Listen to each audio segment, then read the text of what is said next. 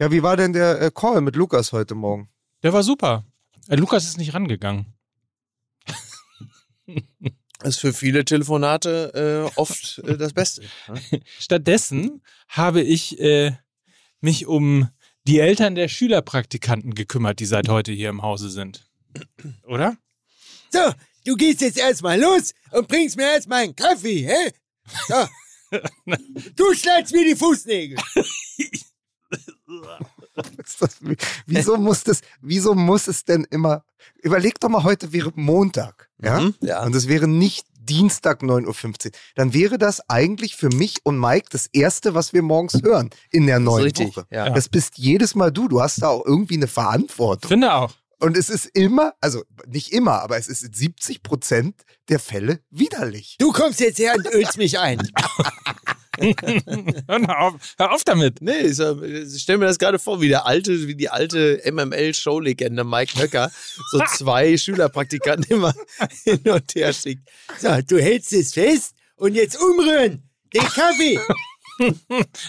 Moment mal. Seit 30 Jahren. Umrühren den Kaffee. Ja, Ich bin schon lange nicht mehr bei Sky. ja. Na, das bleibt aber. Wie schlecht ist denn eigentlich äh, dem Beisenherz sein Wasserzieher? Der hört sich überhaupt Ja, so. nicht so an. Ja, das stimmt. Ah, Den musst du noch üben. Da, da, da musst du noch mal ran. Das stimmt. Ach Leute, ey. Wirklich, mich Fußnägel. genau. Sag mal, äh, pass auf, damit wir mal hier so ein bisschen locker reinstarten. weil Nicht ich mit glaube, der Nagelschere. Kauen sollst du, kauen. es ist unstoppable. Es ist wirklich, Halloween after the day after. ach, ist das, ja. Du weißt schon, dass in vielen Teilen Deutschlands Feiertag ist, Allerheiligen. Ja, und zwar auch in dem Teil Deutschlands, aus dem ich komme und Ja. in dem ich jetzt gerne wäre, dass ich. Dafür hattest du gestern Feiertag. Feiertag. Ja, und was habe ich gemacht? Ich habe bei NTV äh, gearbeitet. Tja. Toll. Augen Super auf, bei, Feiertag. Augen auf bei der Berufswahl. Pass auf, da wir sowieso schon mittendrin in der Ekelfolge sind, ja. und ey, was, also und mittendrin in Halloween, ich habe euch hier noch mal was. Ich glaube, es ist von spox.com, Mhm. ja. Und wenn jemals einer unserer Hörer gesagt hat, die Wortwitze bei uns wären scheiße, dann werde ich ihn jetzt eines Besseren belehren und euch auch. Die haben nämlich ihre Halloween Top 11 zusammengestellt. Oh. Pass auf, und der Grusel beginnt schon beim Vorlesen. Marc-André zersägen. Ach so. okay. Dann Axel Sarkadu. Eieiei. Mordi Mukiele. Mhm. Vampirmin Schwegler. Naja. Aber pass auf, pass auf. Lionel Messer. Und Mm. Max Krusel. Okay. Ja. Ähm, hören wir auf jetzt, oder? Ich also besser kann es heute nicht mehr Ja. werden. Ja, und natürlich, und natürlich, und natürlich äh, in der äh, Top 1 der Grusel natürlich immer sämtliche äh, Zuspiele von Sven Ulreich, ne? Klar, ja. Falls Sie sich mal, ich gehe an Halloween als Zuspiel von Sven Ulreich. ja. Für den Schocker. Ich, ich, ich bin einfach, äh, also für viele Leute war es ja eh schon gruselig am Wochenende, vor allem wenn sie Eintracht-Fans waren. Ich bin ja äh, als VAR. Ich wollte gerade sagen, ich gehe als VAR. Ja, ich gehe als VAR. Ich habe mir einfach, schön. pass auf, ich habe mich einfach bei mir in den Keller gesetzt und nichts gemacht. Ja. Ach, in den Keller gesetzt und nichts gemacht. Das ist auch schade, ne? Aber ist eigentlich so geil, ne? Du, man schaltet so in den Kölner Keller, aber mit so einer Kamerafahrt vom Erdgeschoss runter die Treppen in den Kölner Keller. Dabei läuft dann so Thriller, äh, so, so, läuft dann so Thriller von Michael Jackson. Du, du, du, du, du, du. Du, du, du, du, du. Und da unten sitzen sie dann. Ja. Pass, pass auf, aber da ich glaube wirklich, es wird eine harte Folge, VRR, zwei, drei andere Themen, mal was ganz Lockeres zum Reinkommen, bevor wir, bevor wir oder bevor Mike den Partner vorstellt. Ganz kurzes, kleines Quiz noch für euch. Mhm. Spieler, auch aktuelle, in den aktuellen Kadern, die für Eintracht Frankfurt und den BVB gespielt haben. Im aktuellen Kader. Gar nicht so viele.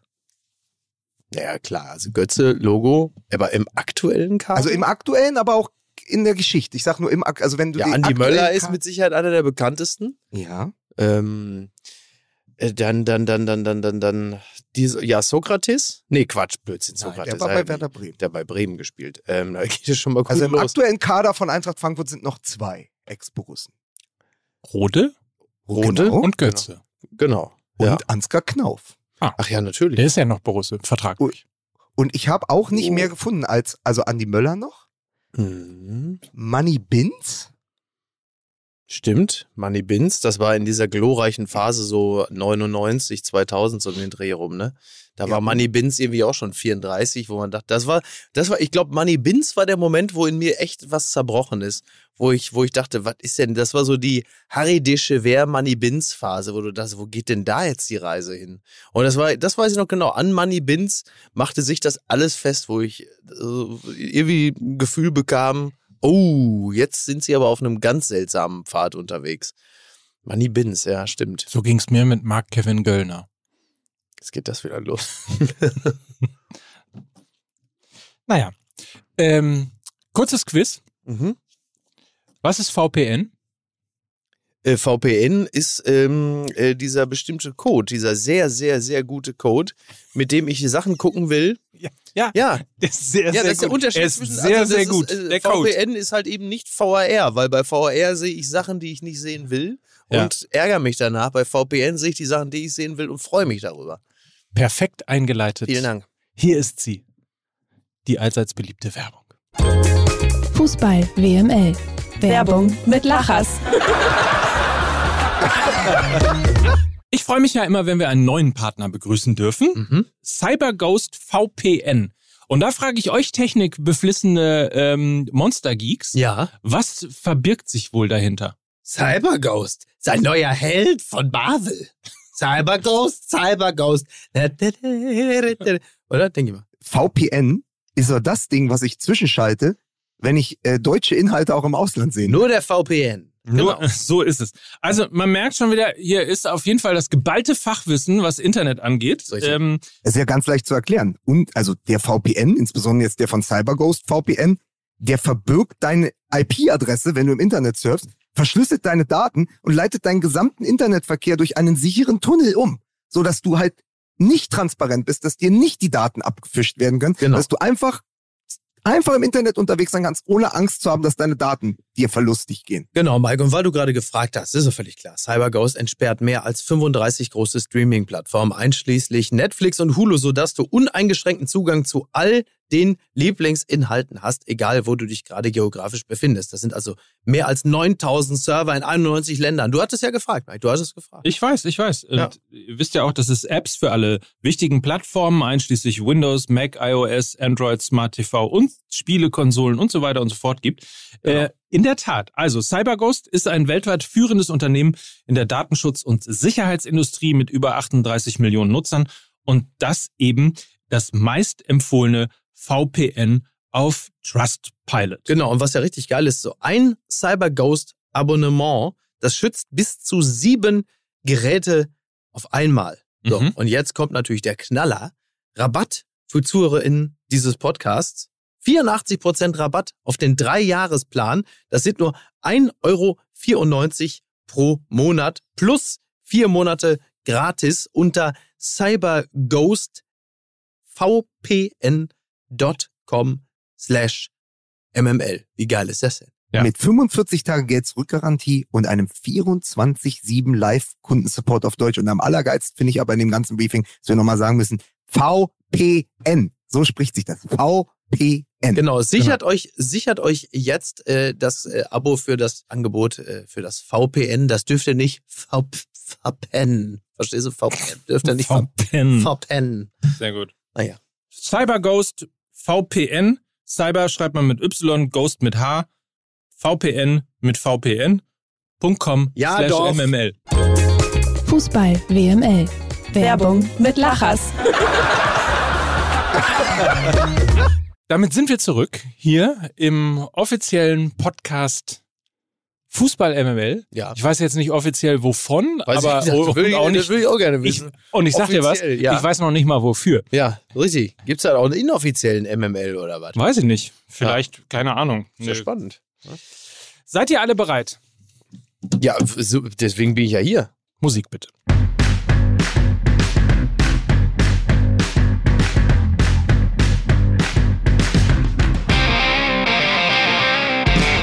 Die möglicherweise gruseligste Folge Fußball MML steht vor euch mit dem Da, da holen sie dich. Mickey Beisenherz. Was hast du denn jetzt wieder gemacht? Ja, scheiß Bulle, verfickt euch, ihr werdet mich nie kriegen. Hier ist der Mann, äh, der schon wieder am Wochenende das Internet komplett korrigiert hat. Ähm, du hast gesagt, Halloween ist richtig geil, aber es ist richtig langweilig. Zehnjähriges Mädchen bei mir vor der Haustür. Ah ja, sehr schön, toll. Bitte begrüßen Sie Lukas Vogelsang. Ach, schön. Und hier ist der Mann, der, wenn er einen blauen Haken haben will, einfach in der Eckkneipe nach Berlin kommt. Hier ist Mike Necker. Sehr schön, sehr schön. So, volle Lotte, alles dabei. Ne? Wir müssen, wollen wir als erstes, also wenn wir beim Gruselkabinett sind, Ja. wollen wir als allererstes über den Kölner Keller reden und sagen, VAR, Mhm. warum? Fahr rum, ne? Fahr Ja, rum. Fahr rum. Ähm, ja, klar, kann man, kann man drüber. Also aus der Dortmunder Perspektive bin ich natürlich sehr glücklich darüber, Bester VAR aller Zeiten, muss man dass, sagen. dass eigentlich, also da unten im Kölner Keller alle schon als Mumie verkleidet waren und dann äh, die Mullbinde über den Augen hatten und äh, weil sie alle da unten schon so ein bisschen so Party gefeiert haben, alle nochmal so halb drauf geblinzelt haben und gesagt haben, nö, da war nix. So, also bitte weitermachen. also also die Sinnhaftigkeit des VAR äh, zur Unterstützung des Schiedsrichters, die wurde an diesem Wochenende natürlich ein erneutes Mal stark in Zweifel gezogen. Und da kommt man dann schon aus dem Wochenende raus und sagt, also dieses, dieses Tool, das vor nunmehr, weiß ich nicht, fünf Jahren, drei Jahren eingeführt Fünf worden Jahre, oder? ich glaube, es sind schon fünf Jahre wahrscheinlich, ähm, um, um, um das Spiel noch gerechter zu machen, äh, ist in seiner Umsetzung nach wie vor, ich sag's mal ganz vorsichtig, immer noch nicht perfekt. Ja, also für mich äh, das Zitat des Wochenendes ist, als der Schiedsrichter Stegemann gesagt hat, äh, jetzt wo er die Bilder sieht, würde er auch anders entscheiden. Ja. Und dann habe ich gedacht, aber wofür gibt es denn den Keller? ist der Keller in Köln nicht, und ist der VAR, der Video Assistant Referee, nicht Mhm. genau dafür da, dass man die Bilder sich anschaut? Ich versuche mal eine andere Perspektive. Mhm. Ja. Weil natürlich grundsätzlich, klar, wir können jetzt sehr lange darüber reden, dass das natürlich, warum gibt's das überhaupt? Warum haben die das nicht gesehen? Mhm.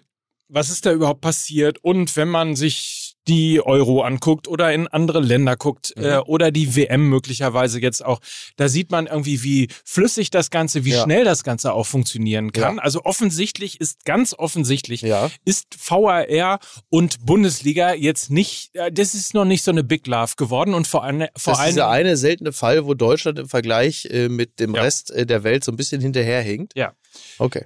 Das ist, das ist die eine Variante. Die andere Variante oder die andere Sichtweise ist natürlich, dass man, dass es schon immer faszinierend ist, dass immer die Leute denken, dass wenn Technik im Spiel ist, dass dann alles immer perfekt sein muss und zu 100 Prozent richtig sein muss.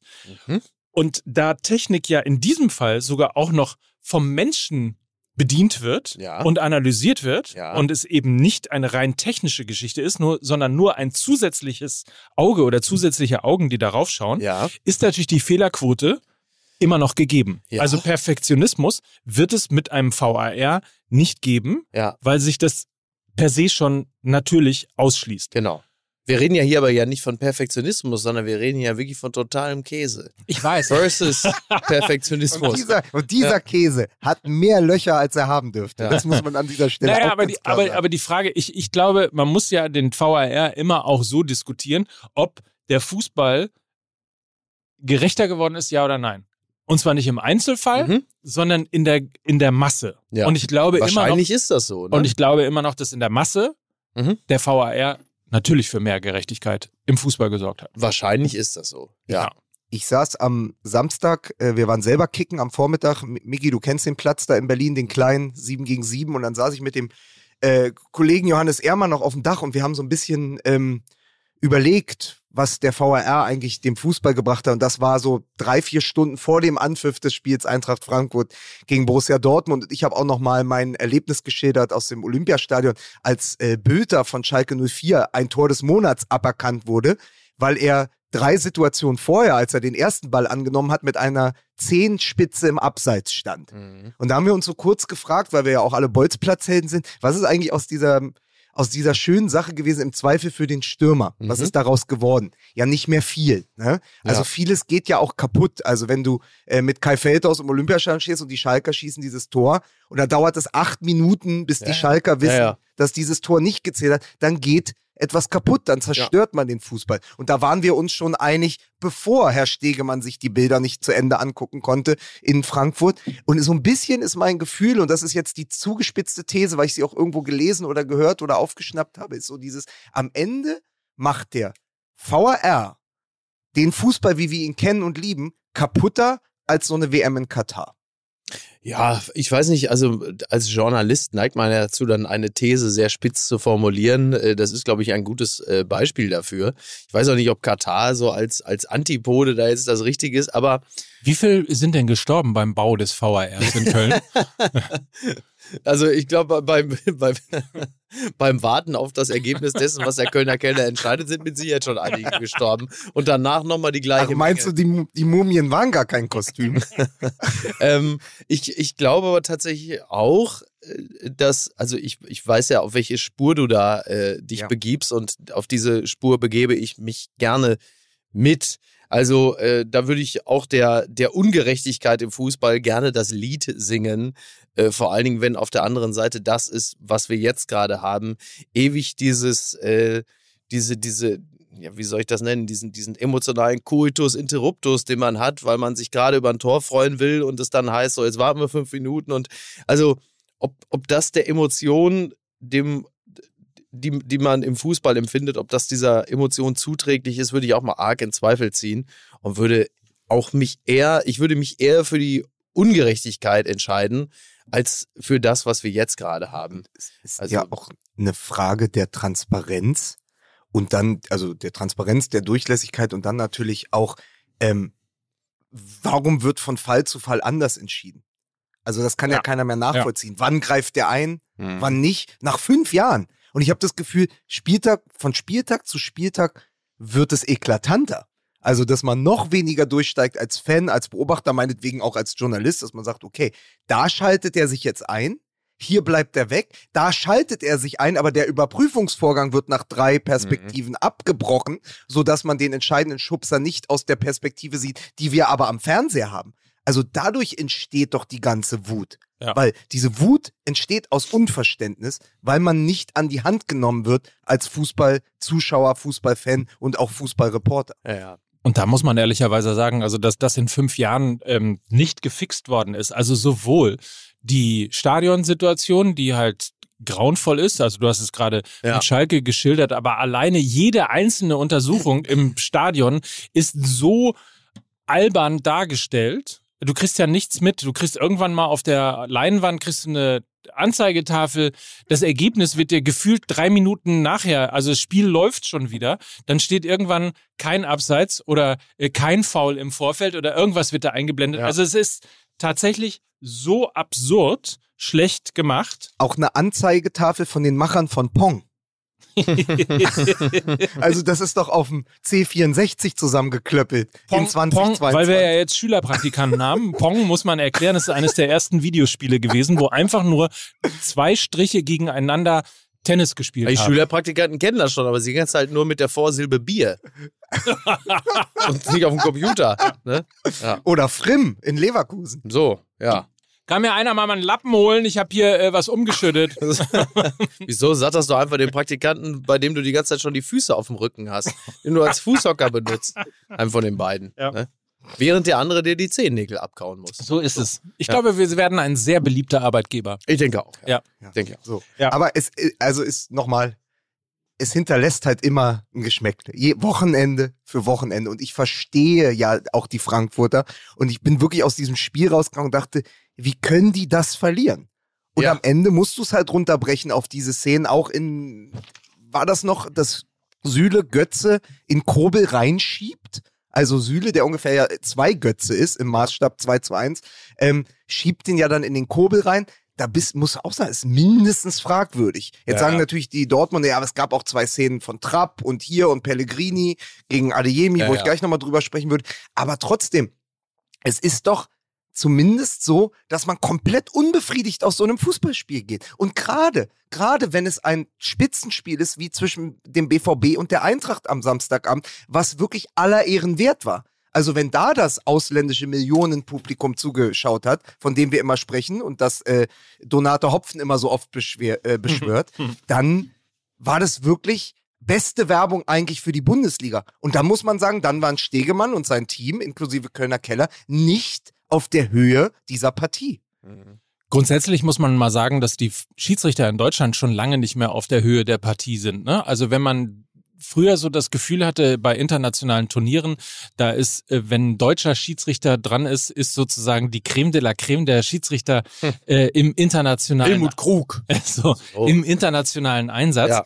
hat man äh, heute das Gefühl, dass alles, was so ähm, ja an Schiedsrichtern äh, im europäischen Vergleich sozusagen äh, europäischer Maßstab ist, also FIFA-Schiedsrichter im europäischen Vergleich aus Deutschland, das war eigentlich der Satz, den ich sagen wollte, Mhm. ähm, hat man das Gefühl, die Souveränität, die die mal hatten, das ist lange vorbei. Und offensichtlich sind die internen Querelen, die es in diesem Schiedsrichterwesen rund um den DFB gibt, letztlich auch ja qualitativ äh, bemerkbar geworden.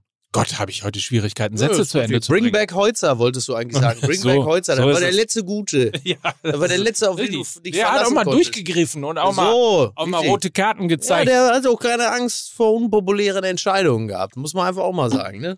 So Man meckert richtig. viel, man muss auch loben können. Ja, so Ganz eindeutig. naja. Euch geht das offensichtlich nicht so. Doch, ne, ich, ich, ich habe nur, ich hab nur gerade überlegt, weil natürlich reflexartig, ich habe mir viele von den Kommentaren, ich mache das dann immer so, ich setze mich dann hin nach so einem Spiel, ja, mache mir ein bisschen Popcorn und dann gucke ich mal so auf Instagram, wenn dann der Ergebnisdienst kommt, sei es beim Kicker, sei es bei Sky oder so, und dann die Kommentare darunter nach so einem Spiel, die dann ja bald in die Tausende gehen. Und ein Reflex ist natürlich immer, ja, aber Manuel Gräfe aufs Altenteil schieben, ne, wegen dieser bekloppten Altersregelung. Da hatten wir ja drüber gesprochen Ja. vor einem Jahr. Ja. Ist, man sagt so, vielleicht, vielleicht, ah, vielleicht Deutschlands bester Schiedsrichter äh, neben Dennis Eitekin. Und da sagt man, nee, sorry, bist jetzt zu alt, wir machen mit den Jüngeren weiter. Auch schwierig, wenn dir dann halt in der Spitze die Breite fehlt. Ja. So, Mhm. also Gräfe, Eitekin, dann und dann, ja, Brüch ist ja, glaube ich, auch noch international unterwegs. Felix Brüch. Ja. Das ist wichtig. So viel Zeit muss sein, ne? Aber- auch. Aber ich habe trotzdem eher das Gefühl, dass es nicht primär ein Versagen der Schiedsrichter auf dem Platz ist, sondern so dieses Gefühl, dass die die ärmste Sau auf dem Platz sind. Also Ja, früher, sowieso, ähm, klar. Also, ihr, ihr, ihr kennt das ja, früher hat man gesagt, äh, bei sehr schlechten Mannschaften und Abstiegskandidaten, der Mann mit dem Ball ist die ärmste Sau auf dem Platz. mhm. Im Moment finde ich es so, der Mann mit der Pfeife ist die ärmste Sau auf dem Platz, weil wenn er eigentlich glaubt, er bekommt die Unterstützung und die wird ihm dann wie im Fall Stegemann versagt, Mhm. was soll er machen? Genau. Also er hat ja noch keine, er hat ja noch keine Smartwatch am Handgelenk, wo er das Bild sich selber angucken kann. Wäre vielleicht gar keine schlechte Idee, so langsam. Ähm, genau, Ja. also da kommen ja mehrere Sachen zusammen. Also anstatt dass der VAR ihn unterstützt dahingehend, dass sie ihn auch selbstsicherer macht bei seinen Entscheidungen, wird er noch zusätzlich verwirrt, weil er gar nicht weiß, so, worauf soll ich mich. Also die, die, die totale Autonomie geht ja auch flöten. Mike, komm, ich helfe dir eben. Das muss man sich mal vorstellen. Dieser, dieser suchende Blick von Mike Nöcker, der es nicht schafft, mit einer anderen Flasche die Flasche aufzumachen. Ne? So. Als hättest du nie eine Jugend gehabt, Mike. Hatte Wirklich? ich nicht. Naja, und äh, also das ist, das ist eine wachsende, das ist eine wachsende Unsicherheit.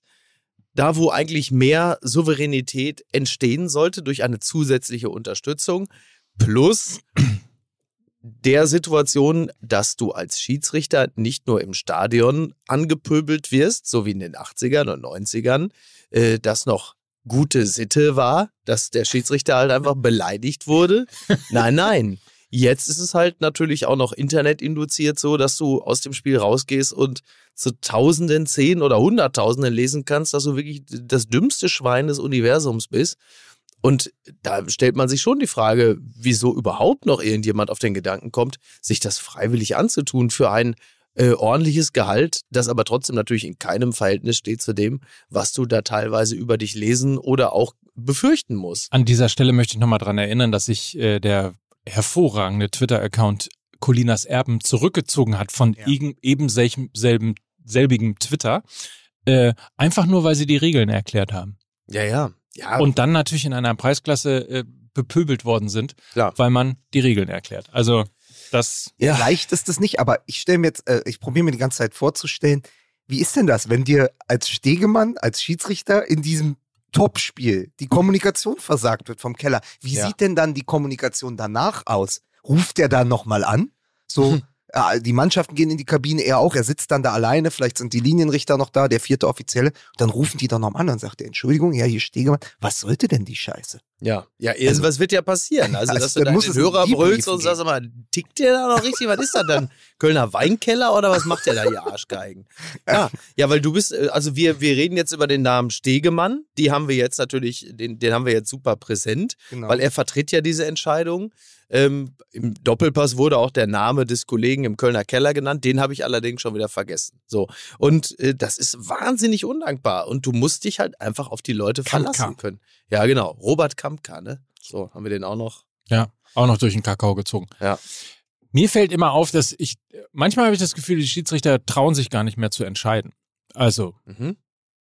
dass die sozusagen die Rückendeckung durch Ja. den Keller in Köln haben, führt dazu, dass sie Situationen, strittige Situationen erstmal laufen lassen, weil sie dann äh, Ja, ja. das Gefühl haben, ähm, wenn was gewesen sein wird, dann wird dann in irgendeiner Form schon geholfen. Ja. Das ist natürlich auch nicht irgendwie sauber. Ne? Ich finde, der Schiedsrichter sollte immer noch irgendwie auch sozusagen aus seiner Subjektive tatsächlich entscheiden. ja, klar. Ja. ist vor allen Dingen, weil so ein ganz, ganz schlechter Wechselgesang mit der Kurve auch entsteht oder der Tribüne, weil du siehst es ja, also die schlimmsten Situationen sind die, wo du schon siehst, es ist abseits, also tödlicher Pass Mhm. durch die Viererkette, du siehst aber der Stürmer war im Abseits, mindestens Meter, du siehst es von der Tribüne. Und dann lassen die laufen und es fällt ein Tor. Und die, die es vielleicht nicht gesehen haben, jubeln und du weißt aber schon, okay, er wird das jetzt aber abpfeifen. Ja, früher hat man es halt direkt abgepfiffen, dann war es halt abseits. Man hat nicht erstmal geguckt, wird's ein Tor, meldet sich der Keller, habe ich noch was auf dem Ohr. Also es entstehen ja so völlig überflüssige Szenen in einem Fußballspiel, die natürlich für Unmut, noch, für noch mehr Unmut auf der Tribüne äh, sorgen. Also, und das ist ja auch das übrigens, was, ähm, was Lothar Matthäus gesagt hat. Lothar Matthäus hat ja gesagt, äh, Jetzt bin ich mal Mike Nöcker. Mike Nöcker hat früher, die Älteren unter unseren Hörern erinnern sich, oft immer die Kolumne von ähm, Lothar Matthäus vorgelesen, wenn der wieder was Gutes hatte. Und Lothar sagt aber in seiner Kolumne diesmal, wenn ich direkt nach der Szene zwischen Adiemi und Lindström am Samstag auf der Tribüne in Frankfurt erkannt habe, dass das zu 100% ein Elfmeter war, Ja. dann ist es nicht zu erklären, dass Menschen, die zig Wiederholungen sehen können, zu einem anderen Ergebnis kommen. Das ist dann irgendwann nicht mehr logisch zu erklären und muss endlich abgestellt werden, egal wie. Also Lothar Matthäus in der Zuspitzung fordert ja im Grunde eine Abschaffung des VR. Das äh, ist äh, die Konsequenz. Ja. Also, wenn der VAR nicht zu besseren Ergebnissen führt, äh, dann brauchst du ihn halt nicht. So. Gehen wir denn da mit als MML? Den abzuschaffen? Ja. Also wäre das unsere Forderung, weil wir im Herzen eigentlich in erster Linie Fußballfans sind? Ah, Ich bin da ein bisschen hin und her gerissen, ehrlicherweise. Ich, äh, ich- bin, im Moment bin ich eher bei so einem Kompromiss. Ich würde so diese Schwarz-Weiß-Entscheidung, abseits Ja, Nein, Tor, Ja, Nein, etc., etc., ähm, finde ich, die sollten nicht abgeschafft werden. Mhm. Aber ah, es ist, es ist echt ein schweres Thema, weil es so, Es ist An- einfach sehr, sehr, es ist auch einfach sehr, sehr komplex. Dann, äh, dann lass uns Ich glaube, zu ich, ganz, ganz, also ganz kurzer letzter Einwurf, weil ich dieses Thema auch einfach super beschissen finde, muss ich aber merkt man sagen. gar nicht. Ja.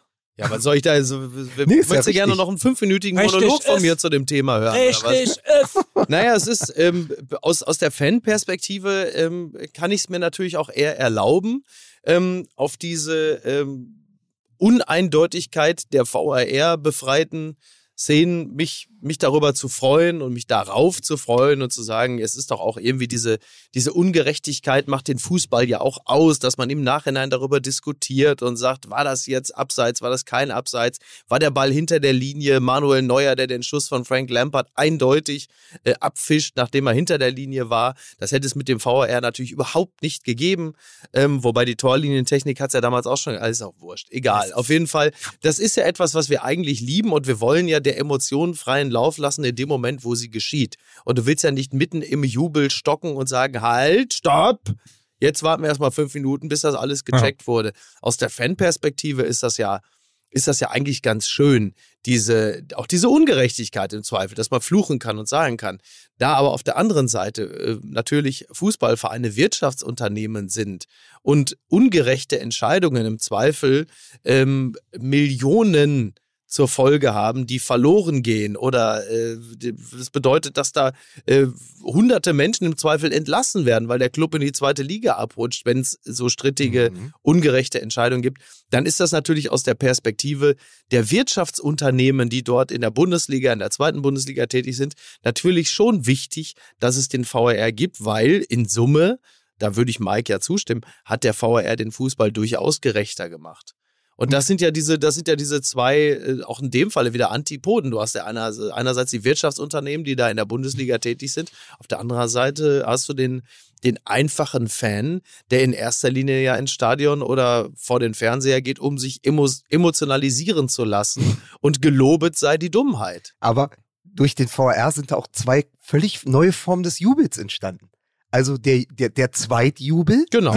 Also das ja, ja, Tor fällt, ja. dann wird es überprüft und du jubelst nochmal. Genau. Und der Jubel, wenn das Tor des Gegners aberkannt wird. Ja, ja, absolut. Wie groß ist ja. denn die Freude, wenn, sag mal, die Bayern treffen ja. gegen dich genau. und du denkst, ach, jetzt geht die Scheiße wieder los, zwölfte ja. Minute, ja. Chupomoting. Ja. So, und dann wird das aberkannt. Und genau. du bist, komm, du gehst, du gehst dir die nächste Molle holen, weil du sagst, geil, ey, jetzt steht's noch 0-0. Also diese, das hämische ja, ja, absolut, das, das absolut. ist ja so eine Mischung aus Häme und Erleichterung. Das heißt, wir haben jetzt einfach neue Varianten des Jubels und auch dafür muss man dem Kölner Keller dann auch mal danken. Und man muss vielleicht ergänzen noch eine Sache, was auch sehr schön ist, im äh, Fußballkalender wird sich ja die ersten beiden Runden DFB-Pokal darüber beschwert, wie man heutzutage überhaupt noch ohne VAR Fußball spielen kann. Und, richtig. Und die restlichen Spiele der Bundesliga äh, denkt man darüber nach, ob man den VAR nicht besser abschalten schaffen sollte.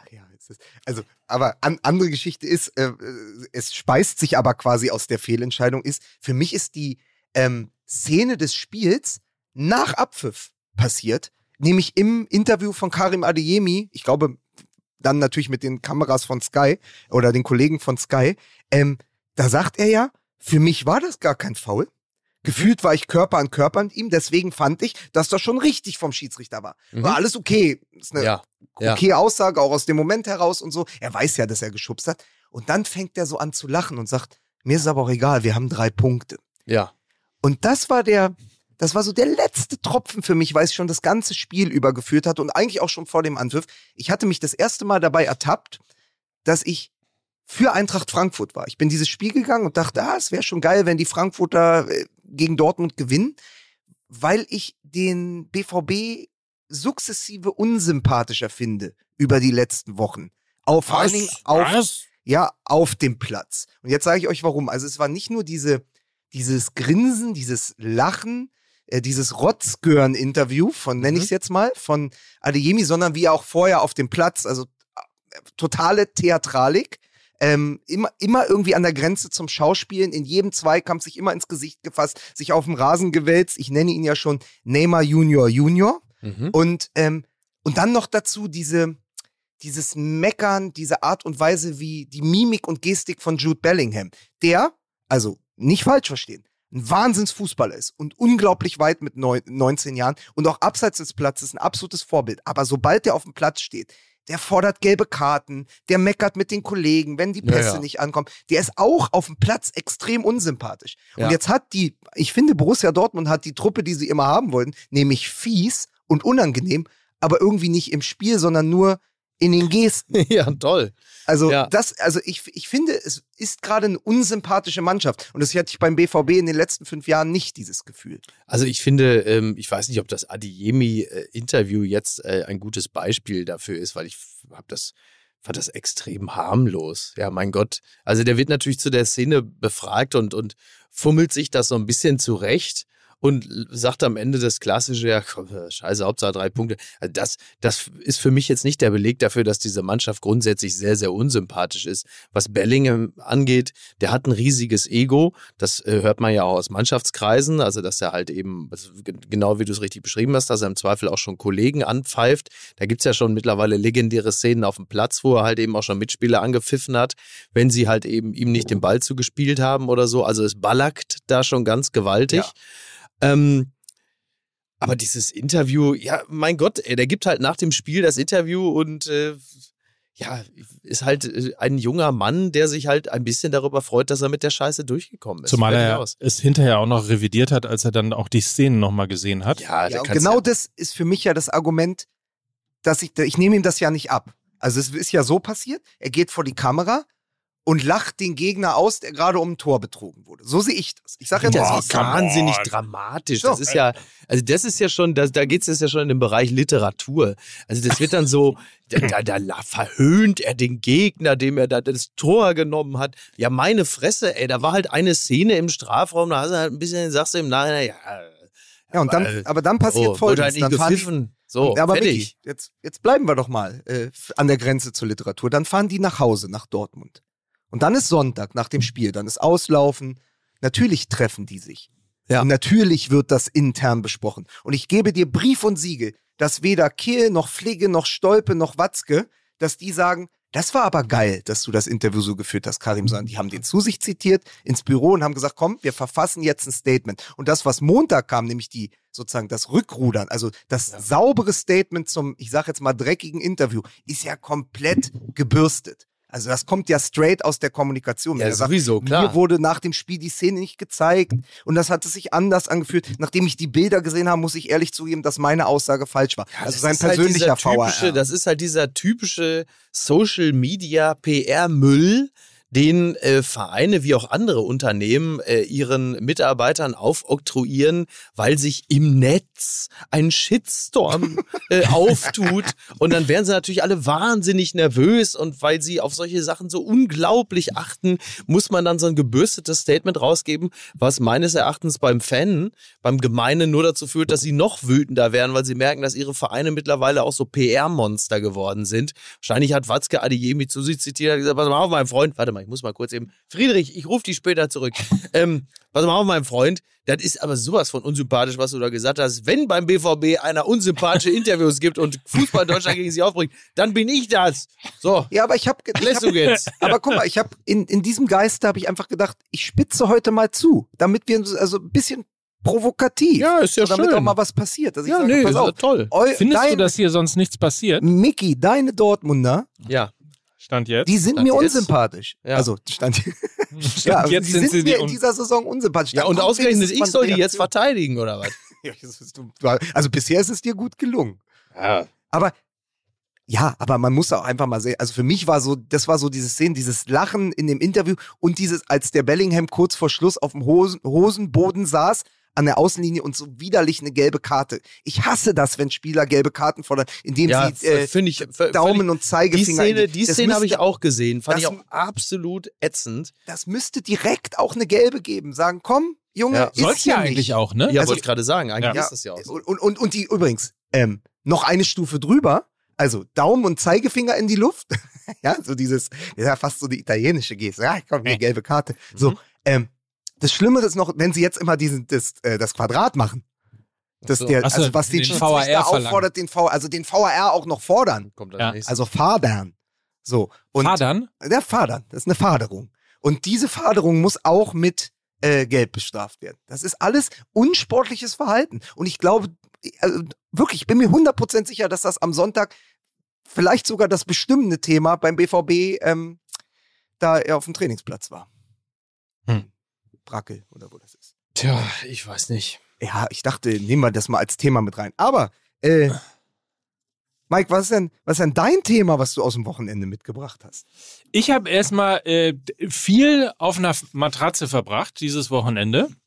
Und ähm, Ich habe mir wirklich Bitte fügen Sie Ja. sexistischen Witz Ja, Ihrer Wahl ein. Boah, das hat mir gerade körperliche Schmerzen bereitet, nichts zu sagen. So, weiter? So, äh, ich warte jetzt, bis Lukas wieder äh, an seinem Platz ist. Er hat mir noch eine letzte Information gegeben, damit wir die aktuellste aller aktuellen äh, Werbung hier einsprechen können. Okay. Und deswegen sage ich, Herr Kapellmeister, bitte sehr. It's a classic. We call it a Klassiker. Werbung bei Fußball MML. Die Jungs sind so gut. Mickey, Mike, Lukas, Jingle für Schlingel. Machen denn die? Da geht's richtig zur Sache. Und das interessiert mich. Ich habe mich ehrlicherweise gewundert. Äh, Ich weiß nicht, ob ihr euch an eine der besten, wir dürfen natürlich die Marke nicht nennen, aber eine der äh, besten Werbung ever von Fußball MML erinnert. Äh, Da ging Schauen es, Sie, schauen Sie. Schauen Sie, genau. Da ging es um eine äh, Matratze und ich habe mich schon gewundert, warum haben wir eigentlich schon so lange keine Matratzenwerbung mehr hier bei Fußball MML? Und dann gibt es ein Unternehmen, ein fantastisches Unternehmen, das äh, genau in diese Marktlücke reingestoßen ist.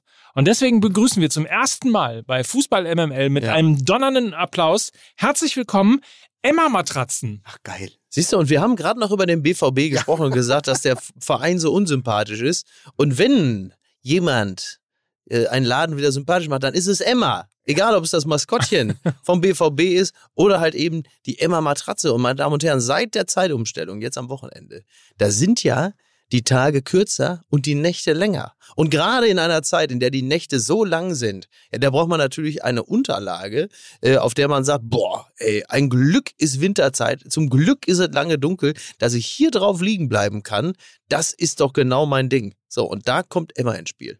So ist es, denn finde deinen besten Schlaf mit den Produkten von Emma.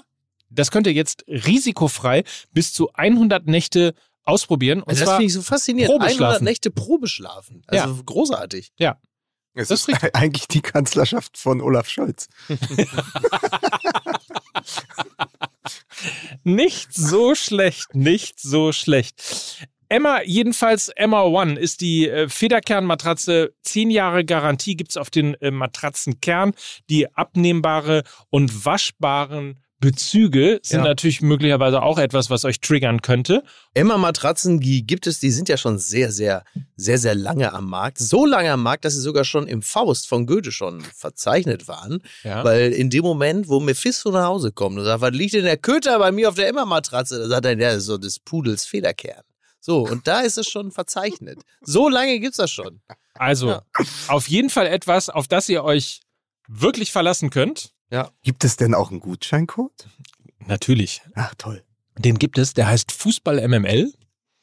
Ähm, so wie Fußball MML Nummer geschrieben wird. Und da könnt ihr kombinierbar 5% auf alle Angebote von emma-matratze.de slash fußballmml eingeben, 5% sparen, Top-Angebote kassieren und einfach mit dem Testsieger in die langen Nächte gehen, Mm, in die dunkle Zeit, richtig. in der wir auch ein Stück weit Gemütlichkeit brauchen. Ja, aber so was von. Und unser jetziger Partner, der nächste, hat dazu geführt, dass mir Joachim Kroll geschrieben hat, weil er komplett sauer war, weil wir den Hernern unterst äh, unterstellt haben, dass sie Sylt nicht finden bei Google Maps. Achso.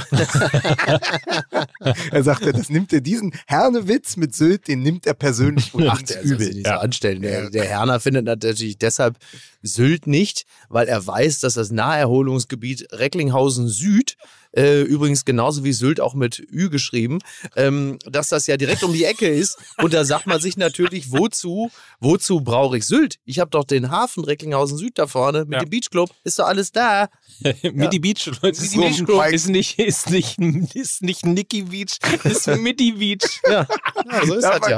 aber, aber pass auf, Mike, viel Spaß, jetzt die Kurve zu bekommen. Ja, auf jeden Fall. Ich wollte kurz noch fragen, ob eigentlich Joachim Krohl Google Maps ein Begriff ist, aber das Ja. klären wir vielleicht mal intern. Nein, also sie sind, wir haben ja gerade, wir waren ja gerade schon bei Faust und Goethe und äh, Leute, die sich mit der griechischen Mythologie auskennen, die wissen ja auch, irgendwann kam, was weiß ich, was für ein Hiopai da.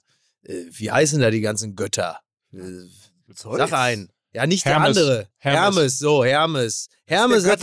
Pass auf, Hermes hat geklingelt oben am Olymp, hat gesagt, guten Tag, ich wollte hier die Post vorbeibringen, ich bin Hermes, der Götterbote.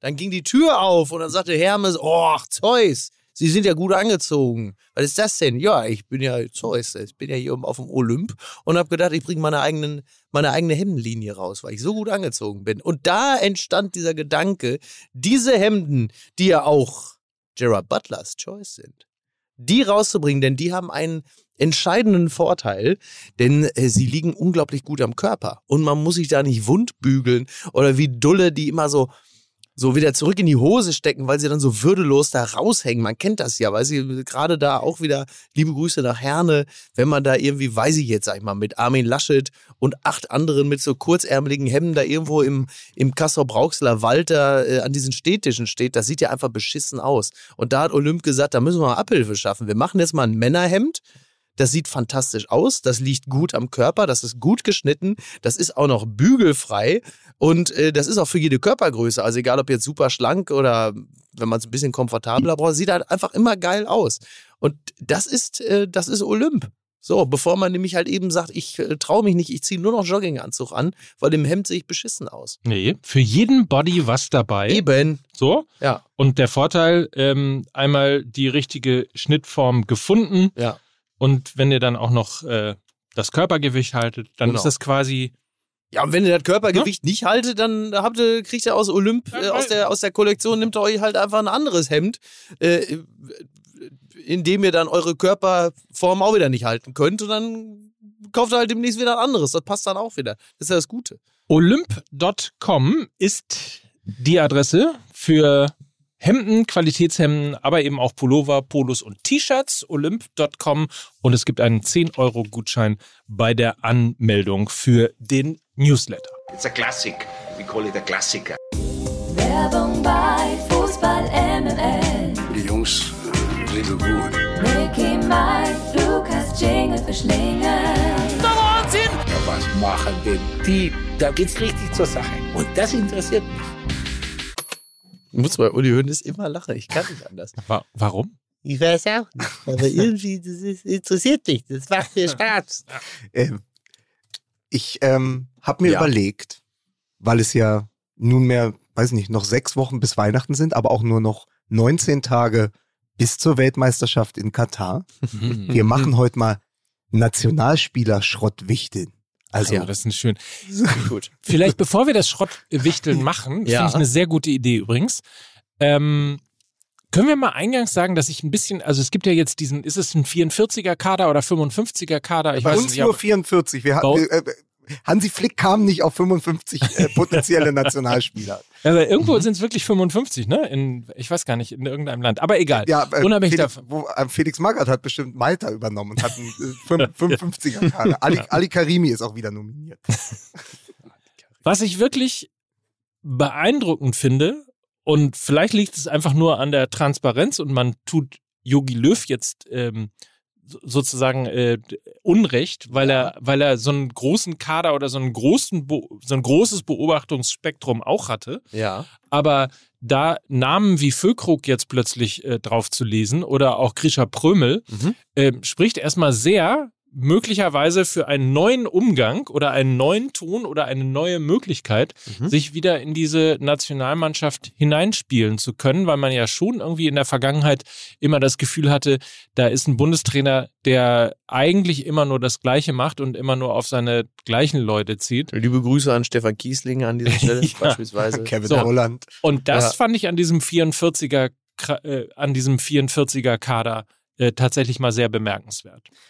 Ähm, ja, ich mach dir das gleich mal kaputt, Ja, danke. weil ich Bin's nicht glaube, anders gewohnt. nee, nein, also weil ich glaube, da tut man Yogi Löw, und du weißt, ich bin kein Löw-Freund gewesen in, in seiner Zeit als Bundestrainer, aber man tut ihm deshalb Unrecht, weil wenn er nominieren durfte, ich erinnere mich noch an 2-8 mit Marco Marin oder wenn dann plötzlich Odonkor kam und so, ähm, vorher mit Klinsmann, aber wenn sie nominieren durften, haben wir halt am Ende 23 Namen gesehen. Du weißt ja gar nicht, was hinter der schweren Ledertour an der Otto-Fleck-Schneise vorher äh, besprochen wurde. Hat Also ich ja ich eben glaub- gesagt, genau. Genau. Also die So. Transparenz Genau, tut aber möglicherweise Und Unrecht. jetzt hast du aber eine Liste, die dann geleakt wurde, wahrscheinlich wieder über die Bildzeit und dann hast du halt 44 Namen. Und natürlich hast du auch die Gnade, das ist ja nun mal eine Nachwirkung von Corona, dass du 26 Spieler nominieren kannst. Das heißt, du kannst natürlich auch drei Spieler mehr das sind äh, bei, bei einem 23er Drei Großkreuz. Das, das sind aber weit über 10 Prozent, wenn ich in, äh, wenn ich ein bisschen aufgepasst habe in der Schule. Ja. Ähm, das ist schon viel. Also drei Spieler mehr mitnehmen zu können, aber auch einen Zettel äh, vollschreiben zu dürfen mit 44 oder respektive äh, 55 Namen, ist natürlich eine Riesengnade als ähm, Bundestrainer, weil du kannst eines machen. Du kannst zeigen, dass du sie alle im Auge hast und nimmst trotzdem wieder die mit, die du eh nominiert hättest. Das ist richtig. Das stimmt Ja, allerdings. also genau, plus zwei Überraschungen, so der Klassiker. Ne? Hast du so irgendwie den, den, den Stamm, der sich ja auch in gewisser Hinsicht ja auch aufdrängt. Also das ist ja jetzt auch für die äh, den Fußball begleitende Nation ja jetzt auch alles nicht so wahnsinnig überraschend, wer dann am Ende da nominiert wird. Es sind ja auch ganz, ganz viele Namen erwartbar und auch selbstverständlich. Und dann kommen halt aber immer so zwei dazu, wo man sagt, oder drei, wo man sagt, Däubel, da hat er sich aber, was hat er sich denn dabei überlegt? So, und jetzt, jetzt Hm? mach bitte. Vielleicht ist es ja aber auch einfach nur ein psychologischer Trick, der da gemacht worden ist. Ja. Weil wenn du möglicherweise ähm, oder wenn du Folgendes beobachtest, ist Füllkrug, Füllkrug, Füllkrug, alle rufen nach Füllkrug, Mhm. so dann steht er da drauf Ja. und dann sagt jetzt Davy Selke. und dann Die Überraschung. und dann sagt Timo Werner, Ja, hold my beer, ja, ich zeige euch mal gerade, wie WM-Form geht ja, ja. und ähm, seit drei Spielen spielt er Mhm. Ja. Timo Werner, Timo Werner doing Timo Werner things Mhm. äh, wieder bei RB Leipzig. Vielleicht ist es auch einfach nur ein smarter psychologischer Move gewesen, um die Anspannung, um die Konzentration und um auch sozusagen das äh, Ja, Leistungsmomentum rauszukitzeln. Genau, vereinsintern ist das ja immer schon so gewesen, dass man jemand äh, entweder handelt oder holt, äh, um das Leistungspotenzial voll ausschöpfen zu können. Äh, das mag sicherlich auch dazu beitragen. Also das ist sicherlich Flick nicht unrecht, einfach mal den einen oder anderen Namen gehandelt zu wissen, um bei den vermeintlich etablierten Akteuren äh, für eine zusätzliche Leistungspotenzial äh, Ausschöpfung zu sorgen. Klar, Ja. absolut. Timo Werner, ne, drei Tore in den letzten drei Bundesligaspielen und gegen Real Madrid und Celtic getroffen. Mhm. Das ist natürlich ein Argument, aber sagen wir mal so, wer sich ein bisschen die letzten, die ersten und die letzten Spiele unter äh, Hansi Flick angeschaut hat, der weiß, Timo Werner steht eh nicht zur Disposition bei Hansi Flick. Die Frage Ja. ist nur, lässt der ihn von Anfang an spielen oder was wir natürlich alle hoffen, Kai Havertz auf der neuen. Mhm. Äh, also wohin, wohin mit Timo? Äh, es ist aber ja was anderes, was auch passiert. Es sind natürlich jetzt plötzlich äh, Namen in den Vordergrund gerückt, die man nicht so auf dem Schirm hat. Und hier beginnt unser Schrottwichteln. Also ihr greift jetzt mal bei mir in den großen Hut, ja, und einer holt den Zettel raus und dann lese ich den Namen vor, der, den Warte ich mal. notiert habe. Ja. So, also Kram, mal, Kram, Kram, ich- Kram, ich- Kram. Ja, So. ich, ich mische noch ein bisschen. Ja, ja. So, Oh. Zettel hier bitte. Ja. Oh, Rani Kedira. Vom Tabellenführer. Ja, Hallo. der. Ja, es, und es ist komplett irre, weil sogar Gary Lineker, habe ich jetzt in der Süddeutschen gelesen, weiß jetzt, wer Rani Kedira ist, weil ihn als äh, Leicester-Fan natürlich Union auch an Leicester erinnert. Und jetzt kommt der geilste Vergleich, den ich in dieser Woche gelesen habe. Rani Kedira ist der Kanté von Köpenick. Oh, oh, okay. Ja, kleiner hatten sie es nicht. Ja. Ja, weil es ist natürlich das, wenn du am Der, Ende. der Behauptmann von König, Köpenick, ne? Ja. Das ist ja so gut behauptet. Ja, natürlich. Oh Gott. Nicht schlecht. Ähm, nee, das, doch, das ist schlecht. Ähm, Nee, das ist wirklich, schon wirklich, Ja, ich, ist wirklich sehr, also für mich reicht das. nein, das ist wirklich sehr, sehr schlecht. wirklich, für mich reicht. Sehr, sehr schlecht. Er, er ist ja eigentlich, er ist ja, er leidet ja unterm Tarnkappensyndrom. Also du, du siehst Ja. ihn ja eigentlich nicht, ne? Genau. Also er, es ist ja so irre. Er hat diesen riesen Namen Ja. und genau deshalb übersieht man ihn. Mhm.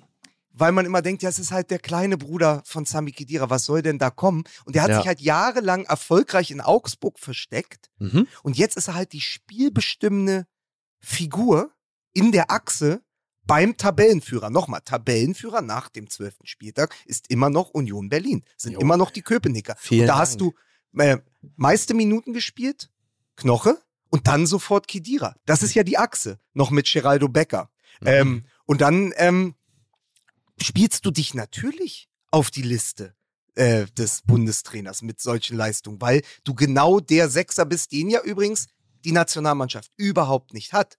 Also diesen selbstlosen Staubsauger, diesen Dieter Eils, diesen Ngolo Ja. Kanté, den haben wir ja nicht. Also Ja. Kimmich ist ja kein klassischer Sechser und Emre Can ist Emre Can. Ja. das ist äh, allerdings richtig. So. So, ich mach mal weiter hier. Ja. Soll, ich, soll ich mal wieder ein bisschen mischen? Ich, ich wollte noch ein, ein, ein Fact aber loswerden. Er steht ja wohl jetzt ganz oben oder zumindest irgendwo auf der Einkaufsliste für den nächsten Sommer vom FC Barcelona. Und das ist eine total geile Okay. Geschichte, weil Rani Kedira, der jetzt in Köpenick spielt, vielleicht seine Karriere beim FC Barcelona beendet, während sein Bruder, der bei Real Madrid gespielt hat, seine Karriere bei Hertha BSC beendet hat. Ja, gut. Das sind doch Geschichten, die nur der Fußball schreibt. Das ist sicher so. Ja, das ist so. Komm hier. Das ist so. Jetzt kam, darf ich ziehen? Mhm. Warte, ich misch noch mal. So, jetzt. Ja, oh, das ist ein großer Zettel. Ach so, ich Was jetzt steht denn auf dem großen so, Zettel ja, drauf? natürlich, äh, äh, aber natürlich Götze. Was machen wir, wohin mit, wohin mit Mario Götze? Tja, äh, ist definitiv in WM-Form, ist die spielbestimmende Person bei Eintracht Frankfurt. Allein die Frage, hält er dem Druck stand?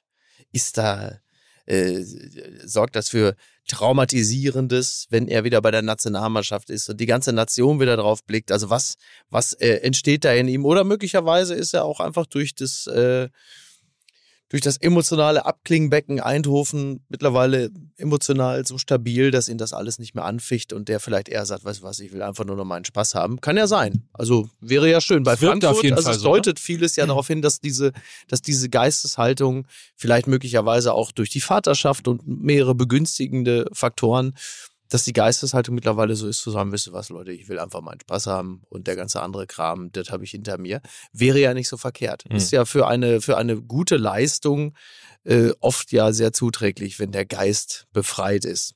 Es gab äh, vor ungefähr zwei Wochen eine Einlassung vom Kollegen Sebastian Kneißl von The Zone, der äh, sagte in seiner Sendung, ich will Mario Götze nicht bei der WM sehen. Er hat uns schon zu diesem WM-Titel 2014 geschossen. Was soll er denn noch machen? Soll er es Mhm. noch mal machen? Da muss er schon zwei erzielen, damit es noch mal eine Stufe drüber ist. Das wird nicht passieren. Also sozusagen ist eine Nominierung für Mario Götze eine zu große Bürde, weil man immer dann von ihm, weil es eben eine WM ist, Wunderdinge erwartet. Mhm. Naja, also ich glaube, vielleicht der Denkfehler liegt darin, zu erwarten, dass Mario Götze sich zwingend einreiht in die Liste der Torschützen. Äh, dass er ein, ein, ein stilbildendes Tor schießt bei diesem Turnier, im besten Falle dann, ja natürlich auch bitte noch im Finale. äh, zur Wahrheit gehört aber auch, dass er einfach ähm, aus, dem, aus dem Mittelfeld heraus oder hinter den Spitzen, dass er halt die anderen so gut in Szene setzt, dass daraus Situationen entstehen, die andere glänzen lassen, zumindest als Torschützen. Und ich glaube, da muss ja auch die, die Denk, die Denke hingehen, dass man ihn da sieht und dass man sagt, da kann er äh, dem Spiel durchaus seinen Stempel aufdrücken, ohne sich da irgendwie in die Torschützenliste eintragen zu müssen. Und das halte ich für ein durchaus realistisches Szenario. Die Frage ist halt immer nur, wen würde er dann verdrängen? Also wer müsste dann an seiner Stadt auf der Bank sitzen? Aber nochmal, Miki, er muss ja überhaupt, er muss ja überhaupt sowieso, um erstmal mitzukommen, niemand verdrängen. Das ist ja wirklich diese, nochmal die Gnade des 26er-Kaders ist ja, Ja, du ja. kannst Füllkrug, und davon gehe ich übrigens auch aus, wir werden am Ende sagen, ach so, die drei sind jetzt dabei, das werden Füllkrug, Mukoko und Mhm. ähm, Götze sein. Und das tut eventuell dem Kader einfach nur gut. Ja, Weil ja. Einer, ist, einer ist sehr erfahren, der andere ist ein Typ und der dritte ist noch sehr jung und unbekümmert. Also du hast da, bringst ja eine neue Farbe einfach in die Mannschaft, indem du diese drei Spieler nominierst. Und das kannst du dir halt erlauben. Das ist wirklich für Hansi Flick eine absolute Luxussituation, weswegen ich glaube, dass er am Ende Götze mitnehmen kann und wird. Vor allen Dingen, weil dieses Topspiel gegen Borussia Dortmund, gegen seinen Ex-Verein, da war ja schon die Öffentlichkeit, da war ja schon äh, das ganze Flutlicht auf ihn gerichtet und er hat absolut performt. Das war ja ein Bewerbungsspiel. Also das war ja wirklich eine absolute Bewerbung äh, an die Adresse von Hansi Flick, dieses Spiel gegen Borussia Dortmund. Nur, Einschränkung, wirklich nicht als Torschütze. Ich würde den Gedanken von, genau, das ist der Punkt. Ich würde den Gedanken von Sebastian nämlich gerne nochmal aufnehmen. Ähm, Ich kann verstehen, wo er herkommt, aber der Punkt ist ja, muss er denn zwingend ein Tor schießen? Punkt eins. Punkt zwei, ist er ein schlechterer oder erfolgloserer Spieler oder kratzt er an seinem WM-Tor-Mythos, wenn er nochmal eine WM spielt und möglicherweise im, keine Ahnung, Halbfinale mit Deutschland ausscheidet oder kein Tor macht oder sonst was. Das ändert ja nichts. Diesen 214-Moment wird ihm niemand nehmen können. Klar. Und nur weil er eine möglicherweise weniger erfolgreiche WM spielt, wird es, glaube ich, nichts daran hindern. Ich finde aber, dass er es total verdient hat, zur WM zu fahren, weil die Art und Weise, wie sich Mario Götze nach seiner Krankheit, nach seinen Problemen ähm, zurückgenommen hat, nach Holland gegangen ist, sich stabilisiert hat, äh, zurückgekommen in die Bundesliga, wo ich noch dachte, mach es bitte nicht. Mhm. Ähm, das tut dir nicht gut. Und ihn jetzt zu sehen und zu beobachten, ist einfach so toll und, und so mutig gewesen und, und so ähm, stark gewesen, Mhm. dass ich finde, dass das auch tatsächlich ähm, belohnt werden muss. Ja, ja. Vor allen Dingen hat er sich auch neu erfunden, weil ich glaube, er war in dem Spiel in der Statistik jetzt gegen Borussia Dortmund wieder der Spieler mit der höchsten Laufleistung auf dem Platz. So an die 12 Kilometer, 11,68 oder sowas. Ähm, und das nicht das erste Mal in dieser Saison. Und ich erinnere mich immer an eine Recherche 2018, ähm, vier Jahre nach dem äh, Tor von äh, Rio, äh, habe ich für den äh, Playboy ein Porträt über ihn geschrieben. Und da war die Frage, wohin mit unserem vernichtet. ich habe ihn Mhm. überhaupt nicht vernichtet. Ich bin ins, äh, du hast es doch, pass auf, ich gehe mal schwer davon aus, dass du überhaupt nicht gelesen hast. das Ähm, ist richtig. äh, so, und es war ein Porträt und es war die Frage, was machen wir mit Mario Götze vier Jahre, nachdem er ein Held geworden war? Und da habe ich natürlich auch im Umfeld von Borussia Dortmund recherchiert, Interviews geführt. Und einer bei Borussia Dortmund, der ihn auch gut kennt, sagte, wir wüssten gar nicht, wo wir ihn hinstellen sollen im Moment. Für den Flügel ist er zu langsam. Für eine 10 fehlt ihm der finale Pass äh, oder für eine falsche 9 der Abschluss. Und für einen Sechser ist er nicht zweikampfstark genug. So, und jetzt ist er auf der einzigen Position, wo er noch spielen könnte, über sich hinausgewachsen, nämlich ein, plötzlich ein klassischer und dabei auch moderner Achter, der die Bälle verteilt, der gegen den Ball arbeitet, der die Bälle abläuft, der äh, Tore vorbereitet. Das hat ihm aber vor vier Jahren, diesen Wandel, niemand mehr zugetraut. Also von dem jungen Flügelstürmer, offensiven Zehner, der ja als wirklich bei ganz vielen als der deutsche Messi galt. Also ich erinnere nur an dieses Wahnsinnssolo gegen Hannover 96. Da Oh war ja. er irgendwie 18 Jahre alt. So, daran maß man ihn ja immer. Also nicht nur am Tor im Maracana, sondern eben auch an diesen Soli, an diesen Wahnsinnsdingen, die er gemacht hat, in einer Geschwindigkeit, die damals noch nicht üblich war im Fußball. Und jetzt hat er sich entwickelt und ist all das, was 2018 in den Interviews, die ich geführt habe, ihm niemand mehr zugetraut hat. Nämlich einer, der seine Position gefunden hat und der auf dieser Position, in, zumindest in Deutschland, im Moment zur absoluten Spitze gehört. Tja, das stimmt. Der nächste Name? Ähm, wäre bei mir äh, dann natürlich äh, Niklas Füllkrug. Mhm. Ja. Ja, aufgrund seiner, aufgrund seiner äh, Effizienz auf einer Position, die in Deutschland nun wirklich jetzt nicht gerade überbesetzt ist, vermutlich fast schon ein No-Brainer, wie man so schön sagt, oder? Ja, was, ja, was ja als so- Mittelstürmer so weitergeht. ganz schlecht ist, wenn man No-Brainer ist. Frag mal bei Allerdings. Kollegen aus Köln. Aber ähm, ja, ich, ich finde auch als Typ und ich fand es ganz, ganz, ähm, ganz, ganz schön. Ich habe äh, nach dem Spiel Hertha gegen Werder, was er ja äh, ganz spät entschieden hat, durch einen bogenlangen Kopfball, wo man sagt, da gehen auch nicht viele rein in die Flanke so. Und, Mhm. und also es ist eine Nicht-Chance gewesen. Füllkrug hat sie zu einer Chance gemacht. Also nur durch Füllkrugs Antizipation und auch diesen, naja, sagen wir mal, die Bereitschaft, in diesen Zweikampf zu gehen, kommt er überhaupt in die Situation. Und dadurch wird das ein Tor. Und danach habe ich mit Nils Stratmann geschrieben, der ja Werder-Fan ist. Und der sagte, vielleicht ist es gar nicht schlecht, wenn er mitkommt. Dann ist er so ein bisschen äh, der Choupo-Moting der deutschen Nationalmannschaft, weil du hast all die super Techniker, jetzt ist der Einschub, Choupo-Moting ist auch ein super Techniker, das haben wir geklärt, aber du hast all die Spieler um ihn rum. Sané, Gnabry, Goretzka, Musiala. Und vorne ist aber der eine, der auch mal tropfen lässt.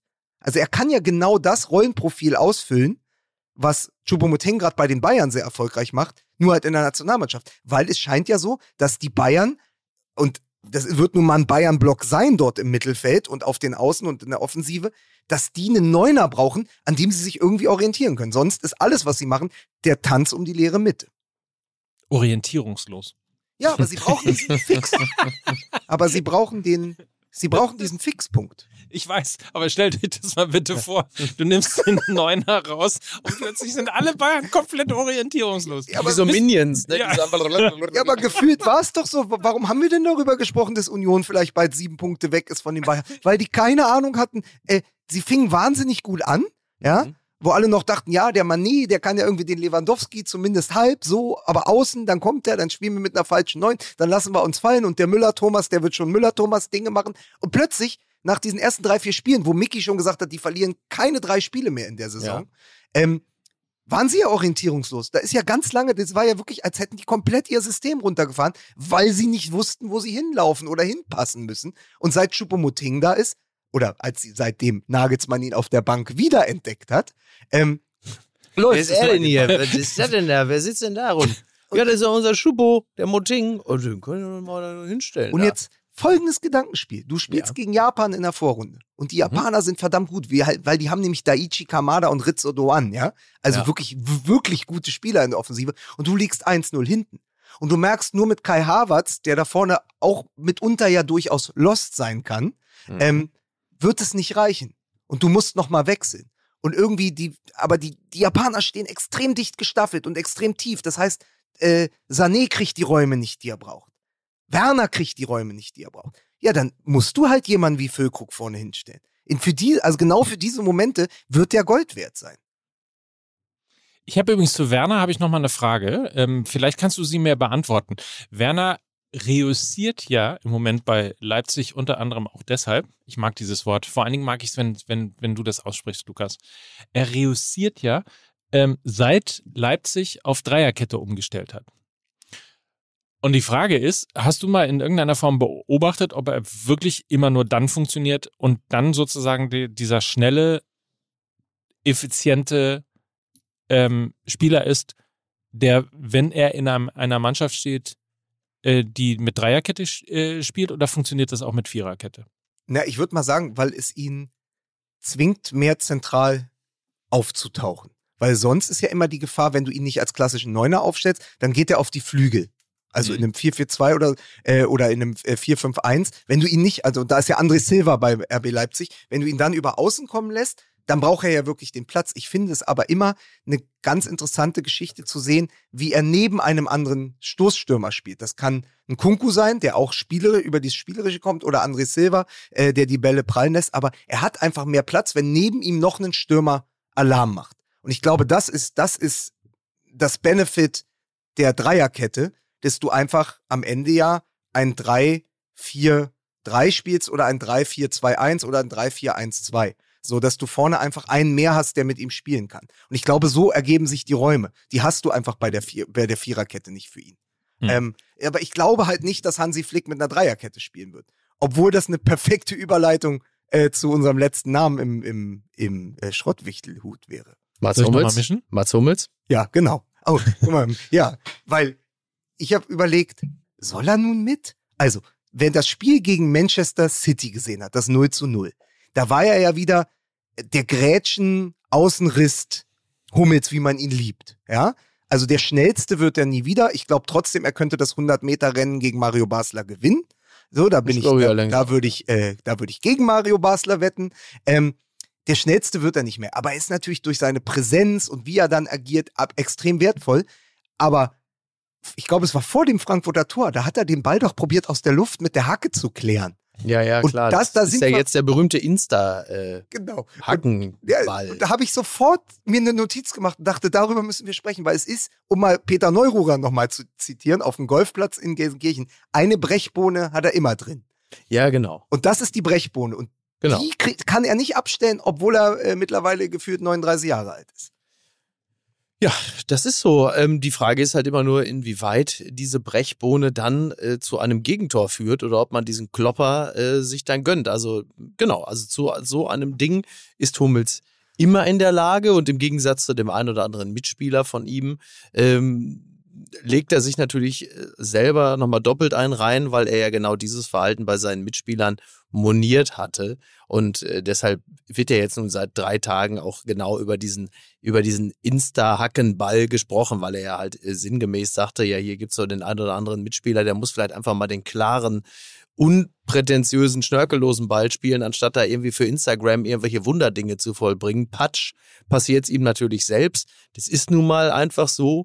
Ähm, auf der anderen Seite ist Hummels natürlich A, was die Spieleröffnung angeht, äh, ein herausragend guter Spieler und B, wenn es zwei Dinge gibt, an die ich mich erinnere, äh, beim Hinspiel gegen Manchester City, dann war es das sensationelle Tor von Haaland und das andere war die sensationelle Grätsche von Hummels Mhm. und äh, dazu ist er natürlich auch immer noch jederzeit in der Lage und äh, bei einem Turnier bei einem großen Turnier geht es natürlich auch sehr, sehr viel um Erfahrung und um Führungsstärke und beides hat Hummels. Insofern, ähm, klar.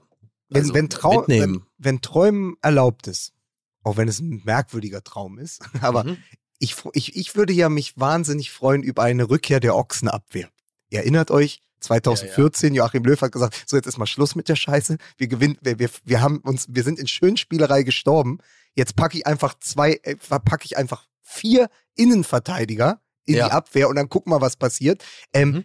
Wie wäre es denn? Süle auf rechts, das spielt er beim BVB schon. Ja. Ähm, in die Mitte Schlotterbeck und Hummels und links einfach Antonio Rüdiger. Und dann, dann können die Japaner kommen, das sage ich euch. weil das, also das wäre schon brachial. Also ich weiß, es wird so nicht sein, weil am Ende wird Raum äh, linker Verteidiger spielen. Aber schon einfach diese vier Innenverteidiger zu haben. Im Zweifel machst du eine Dreierkette draus und guckst mal, wen du spielen lässt.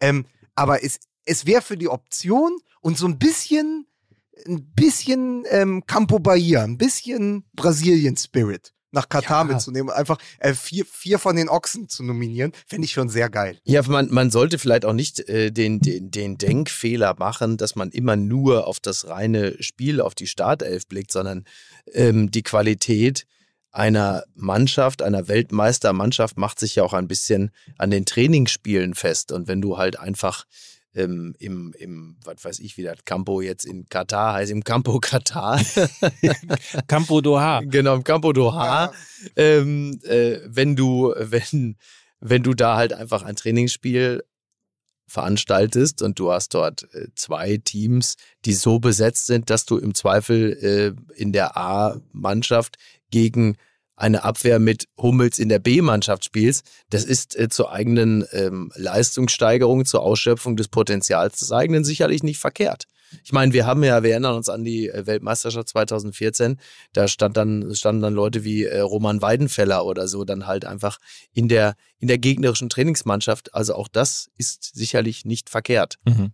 Ah, du meinst beim 11 gegen 11 sozusagen? Ja, beim 11 gegen 11, ne? Mhm. Oder klar, also ich meine, die, die, die, die Qualität einer Weltmeistermannschaft entsteht auch dadurch, dass in den Trainingsspielen natürlich die allerhöchste Klasse Ja. ähm, dich fordert. Und das, ne, also nicht nur, nicht nur in den, in den Spielen selbst, sondern halt eben auch in den Trainingsspielen, mit wem du da zusammen, gegen wen du da zusammen trainierst. Alleine dafür ist es immer schon sinnvoll, solche Leute mitzunehmen, um auf höchstem Niveau äh, da agieren zu können. Gerade auch was Verteidiger angeht. Plus natürlich auch Matchplan, ne? Also, dass du nochmal Genau. nachlegen kannst. Exakt. Ja, vor allen Dingen, Exakt. wenn er dann Füllkrug und Hummels einsetzt, ganz am Ende, wenn es 1-0 für Japan steht, was macht er dann, Mickey? Es kommen Hummels und Füllkrug. Was macht der Trainer dann? Was holt er raus? Ach Leute, Äh, was ach holt komm. man dann raus? Na, die Das scharfe. Samurai-Schwert. Die Brechstange. Achso, die Brechstange. Es hat noch niemand überlegt, mal Werner Hand sagt. Und da Füllkrug, äh, mach mal hier, Füll, Füllkrug und Hummels jetzt auf dem Platz, da holt Hansi Flick das Samurai-Schwert raus. Ja, gegen die Japaner. Unterhand. Ey, das- Ja, natürlich. Ja, ich, weil du sagst immer gegen Japan, gegen Japan. Da bin ich natürlich schon längst irgendwo. Ja, gegen Spanien, gegen Costa Gleis. Rica. Ich will ja hier keine Oh. japanische Schleichwerbung machen. Gibt ja noch andere Länder da draußen, gegen die man bei einer WM spielen kann. Ja, Japan, ja gut, aber Aber Spanien, mindestens drei. Ja. Ja, äh, kurzer Gedanke noch dazu. Ähm, was du sagst, ist richtig mit dieser, äh, wenn dann ein Hummels in der BF spielt, aber genau darin liegt ja auch die Problematik. Und wenn ähm, Hansi Flick sagt, er will dieses Team auch charakterlich passend zusammenstellen, ist ja immer die Frage, ist da Hummels genau der Richtige?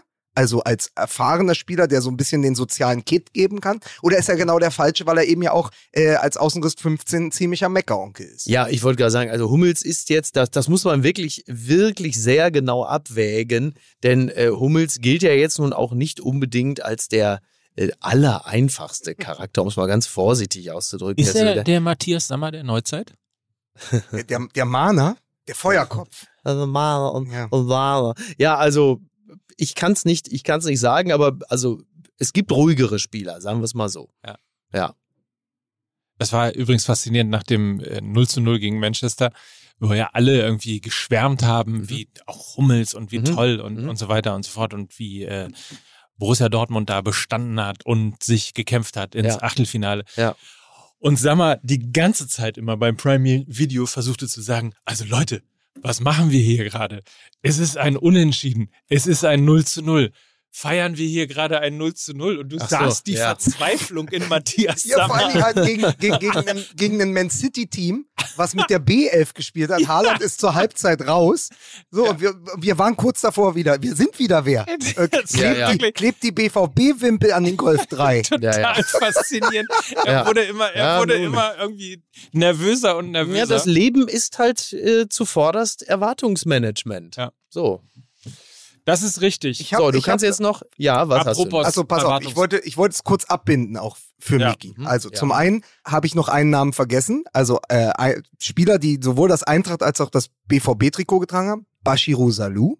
Ach ja, natürlich. So. Jo. Das da einfach nur der Vollständigkeit halber. Und Ja, dann, sicher. Und dann habe ich einen absolut geilen Fun-Fact in Weiten von diesem Twitter. Ja, ihr kennt das, dieses Ding von Elon Musk. Habe ich noch was gefunden. Inter und Bayern spielen ja heute in der Champions League gegeneinander. Mhm. Und sie sind die einzigen beiden Teams, die seit 1982 immer mindestens einen Spieler im WM-Finale hatten. Verrückt. Das Aha. macht, macht das nichts mit euch? Na, die meisten, also ich, ich sag mal so, zwischen 1982 und 98 war es ja wahrscheinlich immer Bergomi. Ja, War weil ja ich, einfach immer Giuseppe Bergomi. und ich wollte, ich wollte Mickey aus dieser Sendung entlassen mit der Ja. Frage: Kannst du dir vorstellen, welche drei Spieler es waren bei Die von, die von Brasilien Inter, ja. gegen Frankreich 1998? Von Inter Mailand. Äh, zwei von Inter Mailand, einer von den Bayern. Naja, also Ronaldo ist einer von Ja. Inter Mailand, ne? Und was? Und zwei von den, zwei von den Bayern. Genau, also es waren zwei Ja, Franzosen. Las- Lisa Razou, genau, jetzt hast Genau, du schon mal also- den Franzosen bei den Bayern. Jetzt fehlt mir noch der Franzose bei Inter. der Franzose, der Franzose bei Inter. Warte mal, ich, ich stehe gerade Gib den komplett. Tipp. Er ähm, hat auch noch in der Bundesliga gespielt. Mit Mario Basler und Chiriaco Sforza, wenn mich nicht alles täuscht. äh, warte Oder mal, zumindest warte mal. in, im selben Verein. Ich, ähm, warte mal, ich muss aufpassen, dass ich jetzt nicht komplett. Und der ist aber bei Inter, ein Franzose bei Inter. Genau, der dann der auch Jo- noch bei. Djorkaeff? Ja, genau. Djorkaeff. Ja. Ah, guck mal, siehst du. Herrlich. Ja, Mike, da guckst du, ne? Ja, da guck guckst ich du, jetzt nicht gedacht, ne? Ja. Ja, da Dafür ist war das ich- Feuer in mir so am Brennen. Dafür war ich in Stadion. ja, ja, aber Was, du hast wo, Claudia echt? Code Kilch. Ich ja, war klar. wirklich im Stadion, Ja, aber ja. du warst aber In am roten Marseille. Baum. Du hast am roten Nein. Baum 98 hast du Claudia Code Kilch angefeuert. Ich war Jetzt in Marseille. doch zu. Ich war- Erik Jehlen, bester Mann. Ich war in Marseille. Wirklich? Halbfinale Ja. Zwischen Ja. Brasilien und Da ist Mike, Frankreich. Mike, Mike ist äh, durch Marseille gefahren in seinem neuen Dreier Cabrio mit, äh, mit der goldenen Rolex und äh, als er aus Marseille wieder zurückkam mit dem Fahrrad, hat er gesagt, Hast du gerade gesagt, dass, dass im Halbfinale in Marseille auch schon Brasilien gegen Frankreich gespielt haben? Ja, das Was ist- machen das ist wir ja denn diese jetzt raus hier? ist ja diese legendäre WM, wo also ist sowohl das Finale als auch das Halbfinale war jeweils Brasilien äh, gegen Frankreich. Holland. Entschuldigung. Ah, Gott Nein, sei nein, Dank. Entschuldigung. Ja, Entschuldigung. Ja, nee, ist ja Entschuldigung. Ordnung. Ich wollte gegen nur- Holland. Ist, ist, natürlich war es gegen Holland. Ja. So, Sorry. aber- So, bitte. Und ich jetzt war auch hier. beim anderen Halbfinale war ich auch noch. Ja. Frankreich gegen Kroatien war es, glaube ich. Ja, doch. Wegen Wörns. Also wegen, wegen, wegen Wörth. Frankreich. Übrigens auch, auch, auch einer aus der Kategorie Deutsche, die mal bei PSG gespielt haben. Oh ja. Oh ja, aber das machen wir in der nächsten Woche. Ich bin wir, wegen Christian Ferns gekommen. Können wir vielleicht mit dir gemeinsam noch ganz kurz darauf hinweisen, dass Ja, wir uns äh, wirklich überlegt haben, kein Weihnachten mehr Mhm. ohne euch da draußen, ohne euch, die Fans. Und deswegen am 21.12. ja, feiern wir da kann ich ja gar nicht. Stammplätzchen, Stammplätzchen, Ja. die MML Weihnachtsfeier Toll. um 19 Uhr im Schmidtchen in Hamburg. Schön. Das wird richtig gut. Oder? Wir haben ja, wir haben ja in diesem Jahr, äh, haben wir überhaupt einen Live? Wir hatten keinen Live-Termin, ne? Zusammen jetzt. Könnt mich nicht erinnern, oder? In doch, doch, natürlich, München? klar. Wir waren im, äh, wir waren ja im Frühjahr, wir waren ja im März. Und wir waren auf dem Superblom Festival. auf dem in Super- München. Stimmt, du hast recht. Guck mal, habe ich alles schon wieder der verdrängt. Affen, ja, aber das in der Affenhitze des Olympiaparks. ja, aber jetzt mal so richtig schön in so einer weihnachtlichen Atmosphäre doch da herrlich, zusammen oder? zu sein, ist doch fantastisch. Ja. Ja. Voll Bock drauf und es wird lustig. Äh, was, das, das macht ja einfach wahnsinnig Spaß. Der Fußball MML Hool Club mit, mit uns. Bull Club gefällt, Bull Club gefällt mir sehr, sehr gut. Gefällt mir ebenfalls sehr gut. Also Ja. 21. Dezember, 19 Uhr im Schmidtchen in Hamburg.